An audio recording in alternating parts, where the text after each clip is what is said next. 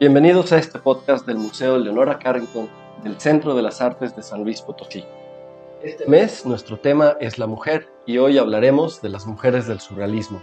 Hoy me acompaña el encargado de diseño educativo, Fernando Barragán. Muchas gracias y está también aquí con nosotros el director del museo, Antonio García Costa, y es un placer descubrir a estas mujeres surrealistas, al menos para mí, que es como que uno conoce solo una embarrada de lo que es el surrealismo y se va metiendo y descubre a estas mujeres. Yo hoy estoy impresionado y muy emocionado por ahondar en este tema. Y pues sí, porque de chicos todos conocíamos sobre todo a los hombres del surrealismo, gente como Salvador Dalí, René Magritte, estos cuadros pues muy llamativos, yo creo que para muchos de nosotros fueron nuestra introducción al arte, este tipo de imágenes, ¿no? Porque a los niños les encantan, como hay juegos entre de imágenes dobles o entre palabras e imágenes, como en el caso de Magritte. Pero había muchísimas, muchísimas mujeres artistas que estuvieron involucradas directamente en el movimiento surrealista, algunas porque eran pareja de alguno de los, hombres, eh, y otras no, simplemente se integraron al grupo.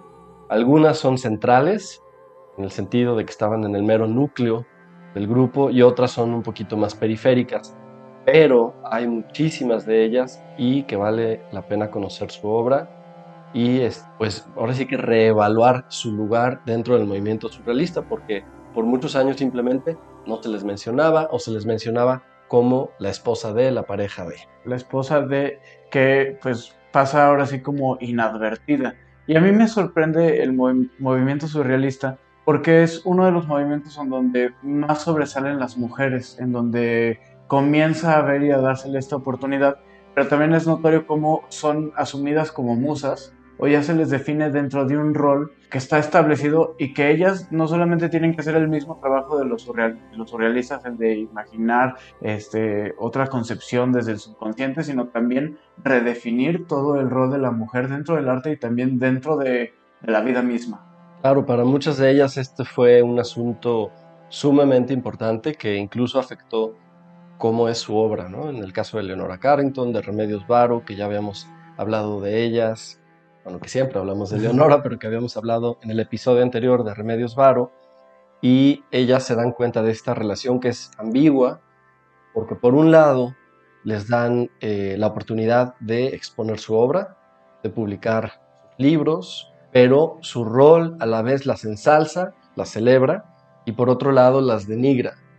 Esto es porque, como decías, pues las consideraban musas, ¿no? Y como musa, por un lado, se les atribuía una belleza, una sabiduría, una inspiración muy importante, de la que dependía la inspiración del, hombre, pero por otro lado, pues se les está poniendo una posición que no es la del creador, del artista, del intelectual, sino más bien estas figuras, por ejemplo, la femme enfant, que es la mujer niña, y que esta mujer, ellos decían, los surrealistas, que era una especie de sabia inocente, que no se daba cuenta de que tenía todo este potencial de sabiduría y que revelaba aspectos maravillosos del mundo. Entonces, pues es un rol un poquito ambiguo, porque por un lado es como maravilloso ser esta criatura. Pero no se da cuenta, no lo sabe. Exacto, ahí es donde está la patada, ¿no? Sí, es como de chiripa, ¿no? Esta mujer, esta niña inocente, pero sabia, pero, pero ella no sabe que es sabia. Es una bofetada con guante blanco, como dicen a veces, ¿no?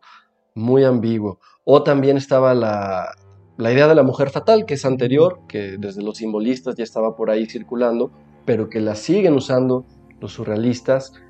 Esta mujer que es bella, pero cruel, que la conocemos muy bien del cine, del cine negro sobre todo, y que es devoradora de hombres. Entonces, bueno, tampoco es un rol que sea muy positivo. Es muy interesante, ajá, pero tiene este lado negativo, ¿no? Este lado como la mujer que es inteligente se vuelve cruel y se vuelve despiadada y devora hombres. Y es, entonces tiene mucha fuerza, tiene mucho potencial, al mismo tiempo, pues bueno, es la mala del cuento. Y es un poco irreal, ¿no? Porque para ser femme fatal tienes que poseer una belleza despampanante. Claro. Y por último hay otra figura que usaban también muy a menudo, que es la de la mujer bruja, mujer hechicera, mujer curandera. Y esta eh, fue la que, en cierto modo, muchas de ellas adoptan y la reinventan. Es decir, en vez de decir, no, rechazamos completamente este estereotipo, gente como Remedios Varo, Leonora Carrington, sí que dicen, bueno, esto está más interesante, Este sí lo, podemos, lo podemos aprovechar. Entonces vemos cómo ellas sí se llegan a identificar con estos roles en vez de los otros, porque por ejemplo Leonora, como era muy joven cuando se integra al grupo, era muy guapa, tenía muchísima personalidad, eh, encajaba muy bien en todos estos roles. Y eso pues obviamente la colocaba en el sitio de la musa. Pero ella, su manera de negar ese rol o de decir, no, eso no, no es lo que quiero ser, pues entonces adopta este otro tipo de figuras como la mujer bruja. Es bueno, tiene esta como el regresarnos a- al pasado, a- al matriarcado, en donde la mujer tiene este poder, tiene este conocimiento ancestral de la naturaleza y que, bueno, se representa en la obra de Leonora y de Remedios Varo a la perfección. Completamente, y era su manera de decir no a cierto rol asignado. En una entrevista, eh, Carrington decía, les habían colocado una máscara, la de la musa, así que había que comportarse como una musa ligeramente alocada. Ahí están, ¿no? Así como decir, les vamos a dar por su lado. Pero también, bueno, a mí me gusta mucho esta, cuando Leonora hace esta frase de decir, no tenía tiempo para ser musa. Yo quería, estaba ocupada intentando ser artista. Claro, ahí es donde viene ya su rechazo, eh, un rechazo que es, por un lado, de los estereotipos, por otro lado, incluso de su pareja, ¿no? Porque esto, cuando lo dices, porque se da cuenta también de que si ella estaba junto a un artista muy conocido, Max Ernst en este caso, pues ella estaba a la sombra.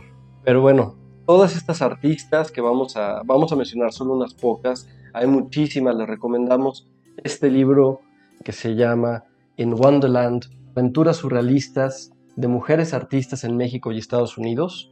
Tiene unas 48, si no me equivoco, artistas, todas ellas maravillosas, todas ellas todas coincidieron más en conocidas, México y en Estados no. Unidos. en México y en Estados Unidos, o sea, todavía hay obviamente más, pero la, la selección es muy interesante. Hay mexicanas y extranjeras, hay estadounidenses, obviamente, y vale la pena conocerlas. Creo que a todas las que vienen aquí son muy variados también sus, sus trayectorias, su obra. Y fíjate, libros como este realmente surgen de los esfuerzos de las historiadoras de arte feministas, ¿no? Y hay muchas de ellas, algunas más cercanas al surrealismo, por ejemplo, es Whitney Chadwick, edita un libro que se llama Las mujeres artistas y el, y el movimiento surrealista en 1985. Y aunque ya hay escritos feministas sobre arte anteriores a esto, en cuanto al surrealismo, este es un libro clave que como que despierta una oleada textos donde se pone sobre la mesa la obra de las mujeres artistas para comentarla, para decir, estaban haciendo muchísimo y no estábamos reconociendo su trabajo. y lo estaban haciendo bien. Y bueno, también algo que me gusta mucho como imaginarme es como muchas de estas mujeres artistas se unieron al movimiento feminista, o no sé si sabiendo o al menos esperando que en algún momento su obra fuera a ser reconocida, ¿no? Sabían que, que en ese momento en el que lo estaban realizando, pues, pues estaban bajo la sombra, pero si se unían y si hacían como toda esta lucha feminista en algunos años, que está ocurriendo ahorita, su obra sería reconocida y valorada. es completamente.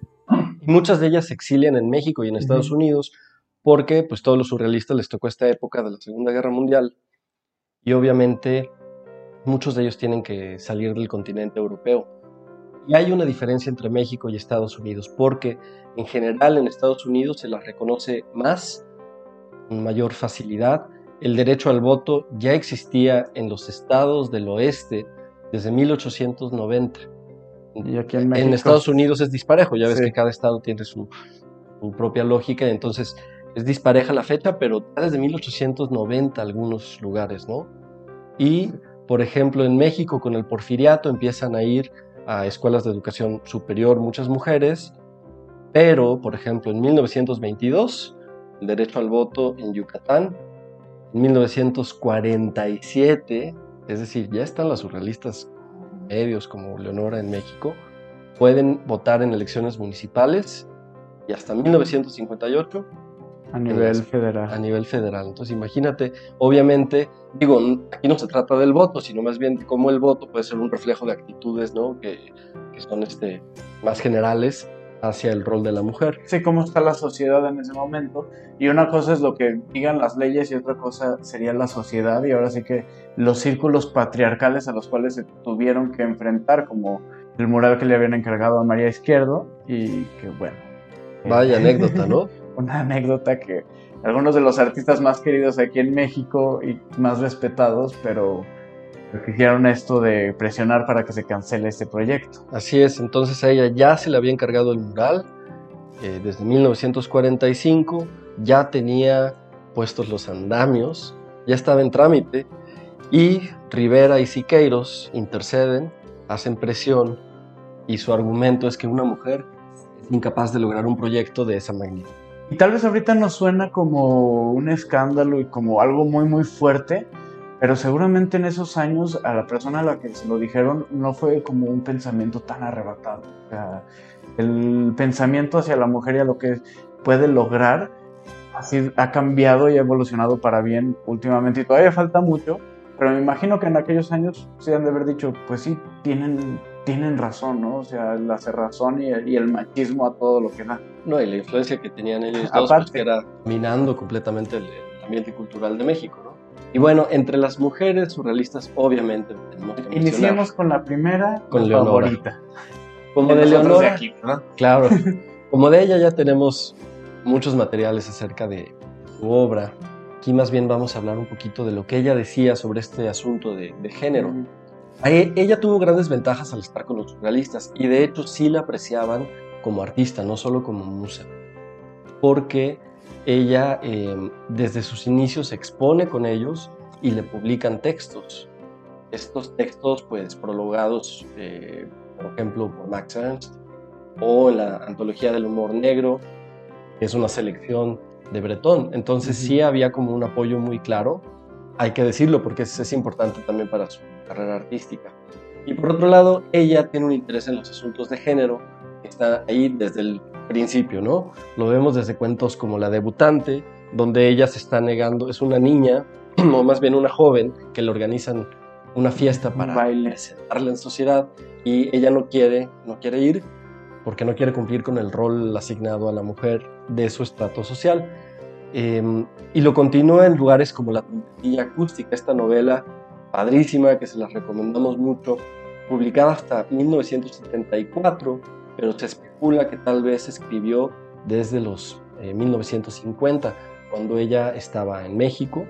Y aquí habla de un personaje, en este caso una mujer de edad muy Avanzada. avanzada, eh, pero que también sigue siendo igual de rebelde. Entonces, ya sea de sus personajes muy jóvenes, desde las niñas, la, la jovencita debutante y hasta una anciana, pero todas este, luchonas, ¿no? Que es como algo Sí. muy típico de, de Leonora. Y así como eso, pues también se involucra en, en movimientos feministas en México, en Estados Unidos, y expresa opiniones también muy fuertes. Por ejemplo, cuando Elena Poniatowska la entrevista para el diario Novedades, Poniatowska le pregunta, ¿cuál es el hecho histórico que más admiras? Y Carrington le responde, casi ninguno, pero sí. Hay fechas históricas que admiro. Por ejemplo, la caída del patriarcado que ocurrirá en el siglo XXI. ¿Qué sentirá Leonora de imaginarse en 2020, donde sucede este día, el, el 8M, el Día Sin Mujeres, donde el grito de las feministas es el se va a caer, se va a caer? ¿Qué sentirá de alguien que dijo casi 50 años, no? Sí, sí, son más de 50 años antes que esto ocurriría.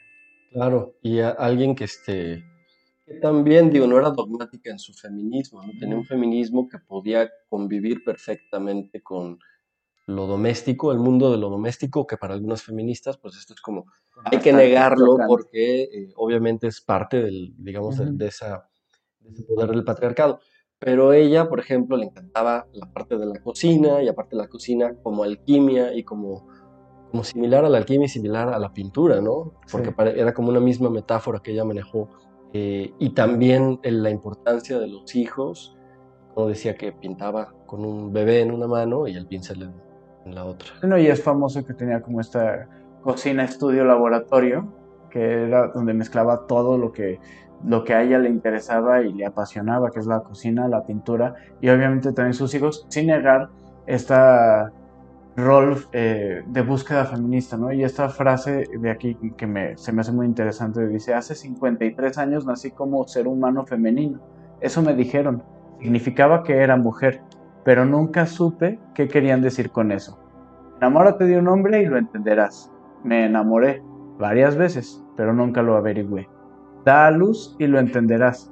Tuve hijos, pero nunca lo averigué. Claro, como todo este asunto de, del autoconocimiento y de pues, simplemente negar estos roles como algo propio del género, ¿no? está, es, es, una actitud que nos parece, bueno, a mí me parece como muy contemporánea. Claro. ¿no? Como muy de hoy, diría uno, pues, pues claro que sí, todas estas cosas, pero ella lo estaba pensando desde hace 100 años. Sí. bueno, no 100 años, pero hace casi 100 años, unos 80 años, cuando era joven ya tenía este tipo de ideas. Y pero si nos ponemos a analizar cómo ha evolucionado la mentalidad de la sociedad de hace 50 años, es como si hubieran pasado miles, ¿no? O sea, el pensamiento de hace 50 años era muy, muy diferente al de ahorita. Y ni digas de hace 50 años, o sea, yo, por ejemplo, comentaba el otro día con alguien que a mí me parece que yo detecto en una plataforma como TikTok otra noción de género, que no estaba ahí hace 5 o 10 años. Sí. O no lo habíamos visto. Que empieza a ver como otra, otra cosa que digamos ya es propia de una generación. Pero regresando a, a Leonora, además apostaba porque este feminismo pudiera salvar al mundo en el sentido de salvarlo de la destrucción del capitalismo. O sea, para ella el, asunto del feminismo iba ligado al capitalismo, iba ligado a la protección o destrucción de la tierra. Eh, y entonces ella dice cosas como, si todas las mujeres del mundo decidieran detener la explosión poblacional, rechazar la guerra, rechazar la discriminación sexual o racial y forzar a los hombres a que permitan la supervivencia en el planeta, eso sería un verdadero milagro. Fíjate cómo todo lo queda ligado ahí, ¿no? La guerra, junto a los asuntos de discriminación, al capitalismo, eh, al, medio ambiente. Y otro que también ella tiene una posición muy fuerte es la explosión poblacional que menciona ahí.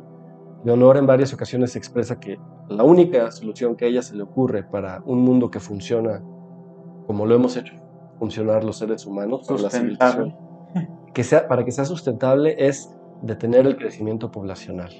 Y se los dejamos de tarea porque eso es, es tema, ¿no? Claro. Otra frase también de Leonora dice, la idea de que nuestros superiores, superiores entrecomillado, tienen razón y que les debemos amor, devoción y obediencia es, yo creo, una de las mentiras más destructivas que han sido implantadas en la psique femenina.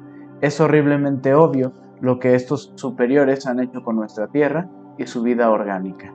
Y aquí, la destrucción del medio ambiente otra vez, el capitalismo, el, el, explotar los recursos. Y aquí Leonor es muy surrealista en el sentido de la oposición a la autoridad. Entonces, cuando dice amor, de, devoción y obediencia, pues, ¿a les debemos eso? Son las instituciones fundamentales de la sociedad, ¿no? La familia, la iglesia, el Estado, los militares. Entonces, y aquí también implica claramente a los capitalistas, ¿no? Al capitalismo como una fuerza, una fuerza más. Em, y pues sus efectos sobre la tierra los identifica con la destrucción, ¿no?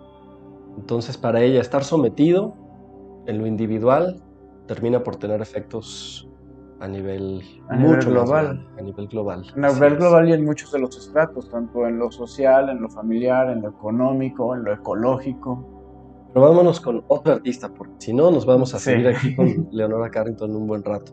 ¿Con quién seguimos? Seguimos con Remedios Varo también, que ya hemos hablado de ella, pero que es muy interesante todo el trabajo. Sí, Remedios Varo, amiguísima de, Leonora, y que este, la apoyó mucho cuando ella llega a México. Ella en 1940 participa en una exposición que fue la gran exposición internacional del surrealismo en México, en la Galería de Arte Mexicano, es todo un parteaguas porque realmente es internacional.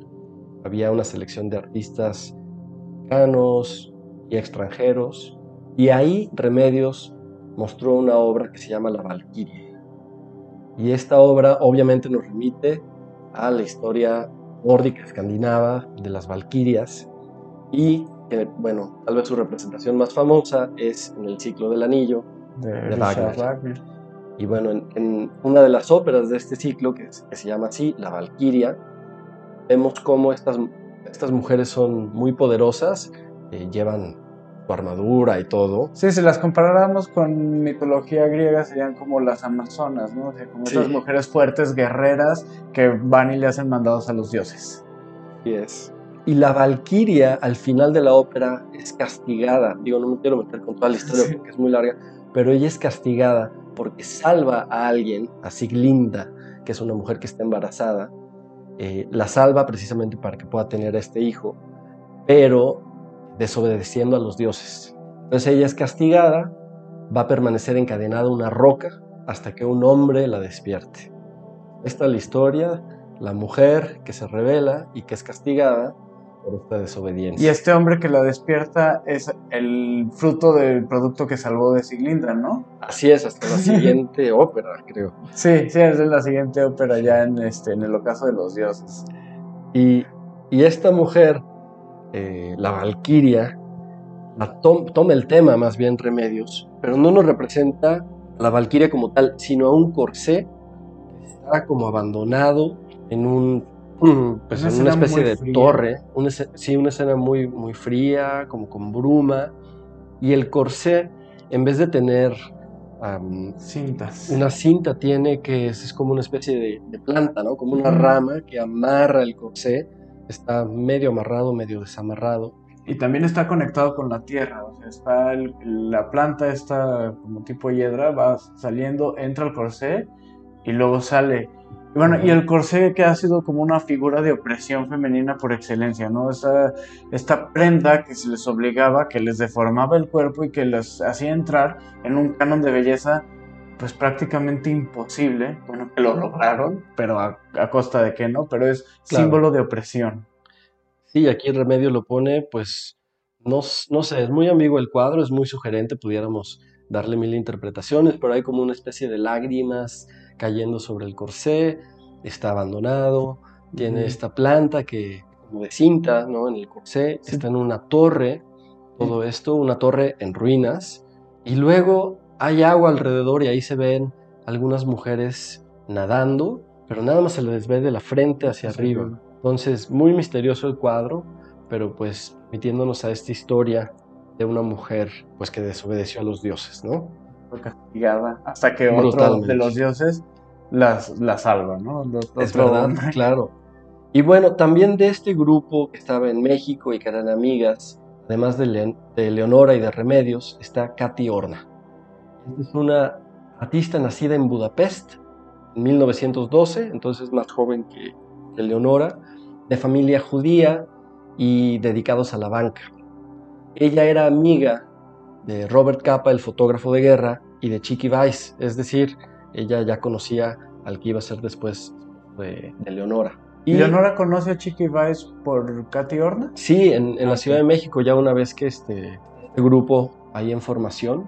Y ella misma, me refiero a Katy, ella también es eh, corresponsal de guerra en España durante la guerra civil, en Barcelona y Madrid. Entonces vale mucho la pena conocer su obra eh, en comparación con lo que hacen otros fotógrafos Chiqui, el mismo Chiqui Baez, como Robert Kapp. Y desde 1939 se exilia en México con su esposo, que era español y era también artista, escultor y pintor. Él se llamaba José Horna. Además de esto, Katy Horna contribuye a revistas. En México, por ejemplo, está la revista Snob, donde publica algunas series fotográficas como Fetiches y otra que se llama Oda a la Necrofilia diferentes obviamente a su trabajo como corresponsal de guerra. Debería de ser, ¿no? Si no, imagínate qué raro el, reporte de la guerra, muy surrealista. Y ella también se pone a colaborar con mucha gente de la época, entonces por ejemplo con Alejandro Jodorowsky, con quien Leonora Carrington había montado su obra Penélope.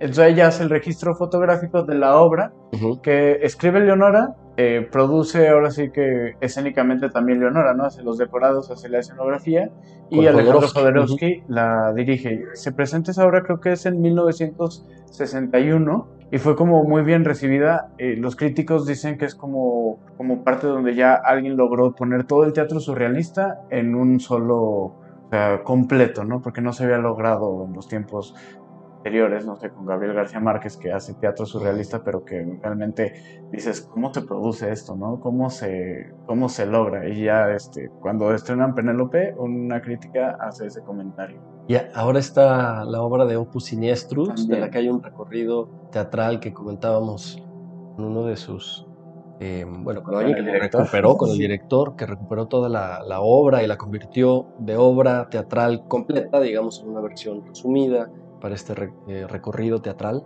durante el encuentro internacional de estudios. O sea, ahí gustan meterse a nuestro canal de YouTube, ahí verán todo este... Es la entrevista este con Emanuel Márquez Peralta. Así es. Bueno, y de Katy Orna les recomendamos que conozcan una serie de 1937 se llama Hitler Eye, que esto se, traduciría como huevos de Hitler.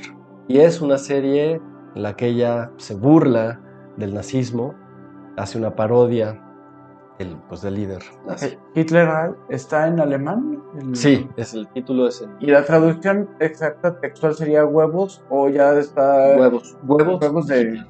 Pero ella lo hará con la referencia como de ya lo que entendemos aquí en México por huevos o, o no, estoy asumiendo de más. Estos son huevos de gallinas. Ah, ok. Pero bueno, es una parodia, entonces todo cabe, ¿no? Y luego está una, eh, artista muy padre que creo que es eh, menos conocida todavía, pero que vale mucho la pena, Alice Gajón, que es la pareja de Wolfgang Palen durante un tiempo y junto a él contribuye a una revista que se hace en México, aunque se publica en Estados Unidos y con artículos en inglés, se llama DIN. Y esta revista, eh, bueno, ella contribuye de 1942 a 1944 con poemas, porque ella inicia como poeta, y con pintura, que es algo que ella muestra por primera vez de nuevo en esta exposición que mencionábamos, Internacional del Surrealismo de la Galería de Arte Mexicano. Ya tuvo una vida este, accidentada, ¿verdad? Sí, desde, desde siempre, una vida con, con, altos y bajos, una vida también de aventuras, porque junto con Palen y una fotógrafa, una fotógrafa Eva Sulzer, se van, eh, cuando, cuando, vienen al continente americano, van al, a Canadá, a la costa oeste, y ahí se ponen a conocer todas las culturas del Pacífico, todas las culturas que les interesaban a ellos y luego también las de México. Entonces en la obra tanto de, Alice Gajón como de Wolfgang Palen hay mucho del arte amerindio que ellos pues interpretan y transforman ya en sus cuadros. Eh, a mí me, gustó mucho como esta, historia que tiene eh, Alice Gajón, muy similar a Frida Kahlo, ¿no? Es una mujer que tiene un accidente, se lastima, tiene que pasar mucho tiempo en cama, en cama comienza a leer, a pintar y es donde nace este, este espíritu artista y sí, cuando conoce a Frida Kahlo, ellas se hacen amigas, se hacen, se empatizan. Sí, y otra cosa muy interesante de ella es que eh, Rufino Tamayo le dice, mira, usa, para pintar tus colores negros en tus cuadros, usa esta arena, que era arena negra del Popocatépetl. Entonces a ella que le encantaba todo el arte prehistórico y, prehispánico, pues esto le gustó y sí, siguió usando el color negro, hecho a base de, de el caso de arena volcánica, igual otras tierras para colores ocres, colores rojos. Tiene una, una frase que me gustó, donde ella habla sobre la pintura prehistórica y dice, en otra época la pintura era mágica, era una llave a lo invisible. En aquellos días el valor de la obra de arte estaba en su capacidad de conjuro, un poder que no se lograba solo con talento. El chamán, la síbila y el mago, el pintor debía humillarse para tomar parte en las manifestaciones de los espíritus y las formas. Algo que habíamos comentado en otro podcast cuando hablábamos de, magia y religión, sobre estas eh, pinturas rupestres que tenían más carácter mágico, más allá de lo que pensábamos que era como un documentario, ¿no? Que antes se creía que se pintaba para, para llevar el registro y que no, o sea, se, pintaba como menciona para aquí, para, para, ocasionar, para atraer, como este estilo de, de, magia, de hechicería, de chamán, cosa que comenta aquí Alice. Así es. Pues bueno, pues les recomendamos también mucho la obra de ella. Vale la pena, creo, verla en el contexto de la revista Dean y junto con la obra tanto de Wolfgang Palen, que fuera su pareja, como de la fotógrafa Eva Sulzer o Ifa Sulzer, como la queramos pronunciar. Em, también una fotógrafa muy interesante que publicó también en DIN, eh, precisamente documentando estos viajes que hicieron por la costa oeste de Canadá. Y bueno, nos vamos con otra artista, Kate Sage. Que fue pareja de otro surrealista, como ya estamos viendo que es un patrón muy, muy, pues, muy común, Yves Tanguy, que eh, los dos realmente tienen una obra más o menos parecida. Kate Sage, que pinta cuadros muy parecidos en realidad a los de su pareja, donde hay un horizonte muy alto, más o menos vacío este paisaje, excepto por algún detalle geográfico, digamos una montaña, un acantilado o algún puente, y figuras ambiguas que no se sabe muy bien si son rocas, si son figuras o alguna otra cosa.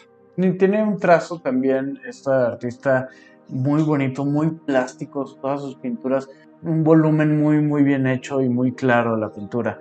A mí me gustó mucho y también se me hizo muy interesante toda su vida desde, pues bueno, nacida en Estados Unidos, lo cual es como tenemos esta idea de todos los artistas que vienen de que venían de Europa a México, en su caso ella de Estados Unidos se va con su mamá a viajar, después ahí se, se asienta para, para estudiar arte. Y luego también tiene un matrimonio ahí, este, incómodo para los surrealistas porque se casa con un noble italiano, entonces era prácticamente la princesa, ¿no? Esta, y lo deja para seguir su camino y su vida de artista. Sí, un, primer matrimonio con, con, un italiano y después ya con uno de los artistas con quien se muda a Estados Unidos. Pero ella es así como uno de los claros ejemplos del rechazo que podían tener los surrealistas con las mujeres. En el caso de ella, que venía pues de un familia bastante privilegiada, ¿no? hija de un senador, con mucho dinero, con muchas influencias, y ella usó todas esas influencias para beneficiar al grupo, apoyándoles, consiguiendo exposiciones, dándole asilo a artistas que iban llegando, que lo necesitaban, y aún así ellos no hacían más que menospreciar. Entonces es un, ejemplo de cómo, a pesar de que ella pues, tenía su obra y todo, siempre se le comparaba desfavorablemente con Yves Tanguy, su, Yo la, la asomo como, como muy enamorada, muy entregada y, este, y apasionada, tanto que, pues bueno, su muerte por depresión, por la muerte de, de Tanguy. Y a ella le toca todo este prejuicio en la forma de la esposa de él, ¿no? Entonces, por ahí en otro libro que les podemos recomendar, se llama Significant Others, a los otros significativos, ¿verdad? Las parejas de... Eh, en el que se habla de varias parejas, la de Leonora y Max, ellos, eh, y Kay Sage, em, Pollock, eh, ¿quién más está por ahí? No me acuerdo si Gala y Dalí, pero bueno, son toda una serie de parejas, pero bueno, a ella en ese libro precisamente dicen que le aplicaron insistentemente la etiqueta de la esposa de.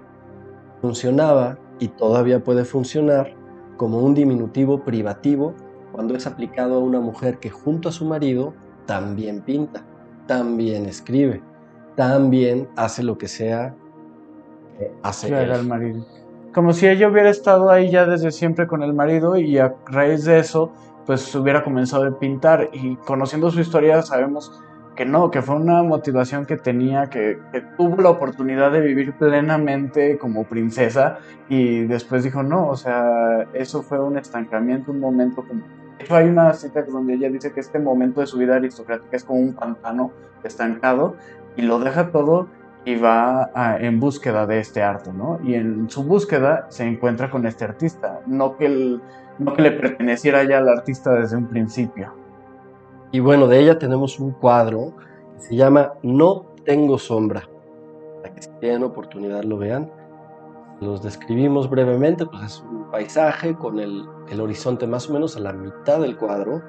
Abajo tiene, pudiera ser agua o tierra, no se sabe bien. Y después eh, parece que estamos viendo todo esto desde el interior de un cañón. Entonces la mayor parte del cuadro la ocupan unas piedras gigantes y vemos hacia el fondo. Todo está en un color, eh, en colores muy tristes, muy grises. Y al fondo se ven dos pequeñas figuritas que pudieran ser torres, pudieran ser personas caminando en el desierto. Sabe que sean, tienen sombra, entonces es tierra, ¿no? Eh, pero la que no tiene sombra es la autora, porque le pone al cuadro no tengo sombra.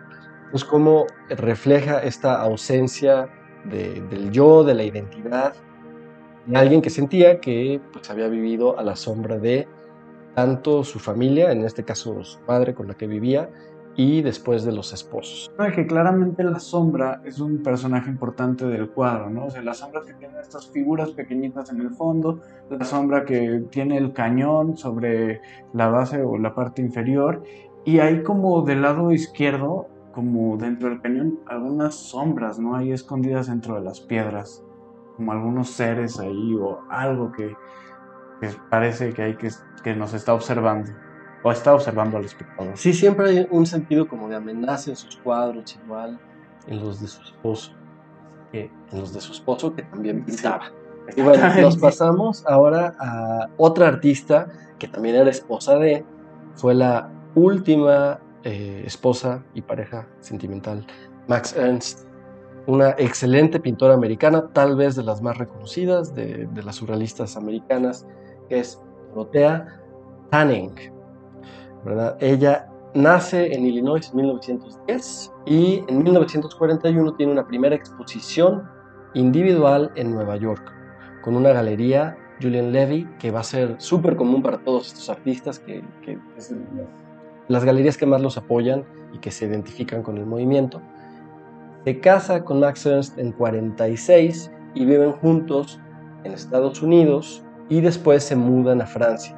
Pasan algunos años más antes de que muera Ernst, ya de edad más o menos avanzada, en 1978, y ella se regresa a Nueva York. Pues ya eh, continúa su vida en Estados Unidos. Ella incursiona en el arte surrealista y también va mutando su arte, transformando, transformándolo a las nuevas, las nuevas vanguardias. Bueno, las nuevas. Sí, y todo su estilo en realidad se ve como cambios muy significativos a lo largo de su obra donde a veces es más figurativa, a veces es más abstracta, usa diferentes técnicas, tiene periodos donde hace más escultura que pintura, etc.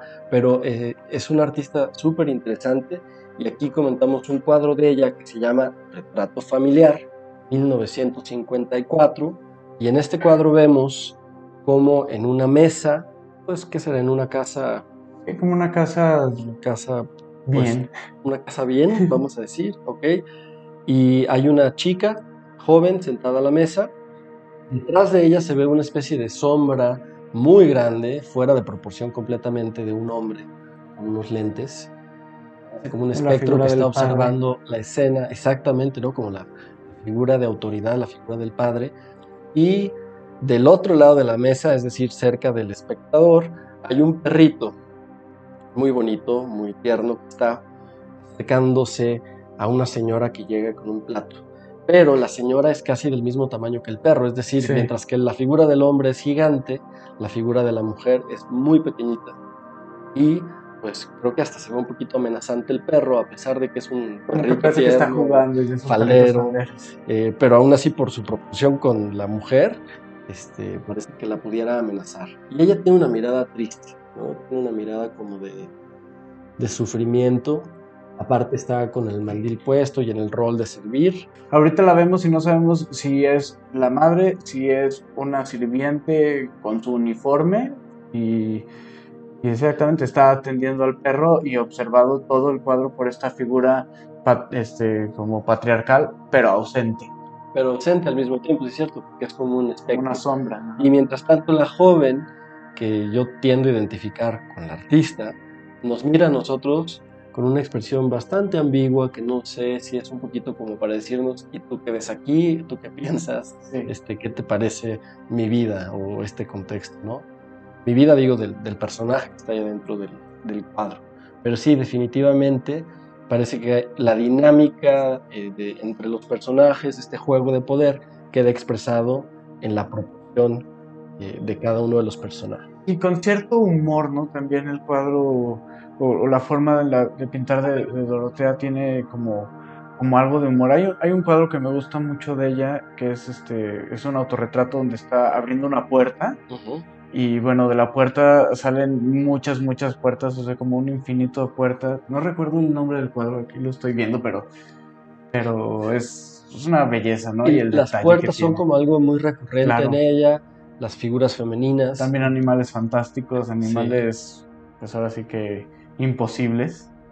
Y el pelo, también hay una, hay una referencia en el, en el, pelo, en cómo flota como poseído, como propio en muchos de sus cuadros. Y de lo que comentábamos al principio, la figura del Femen Fan también es muy representada en los cuadros de Dorotea. Completamente, seguramente ahí hubo una identificación y mucho que hablar con Max Ernst en, en, esos primeros años que se conocieron.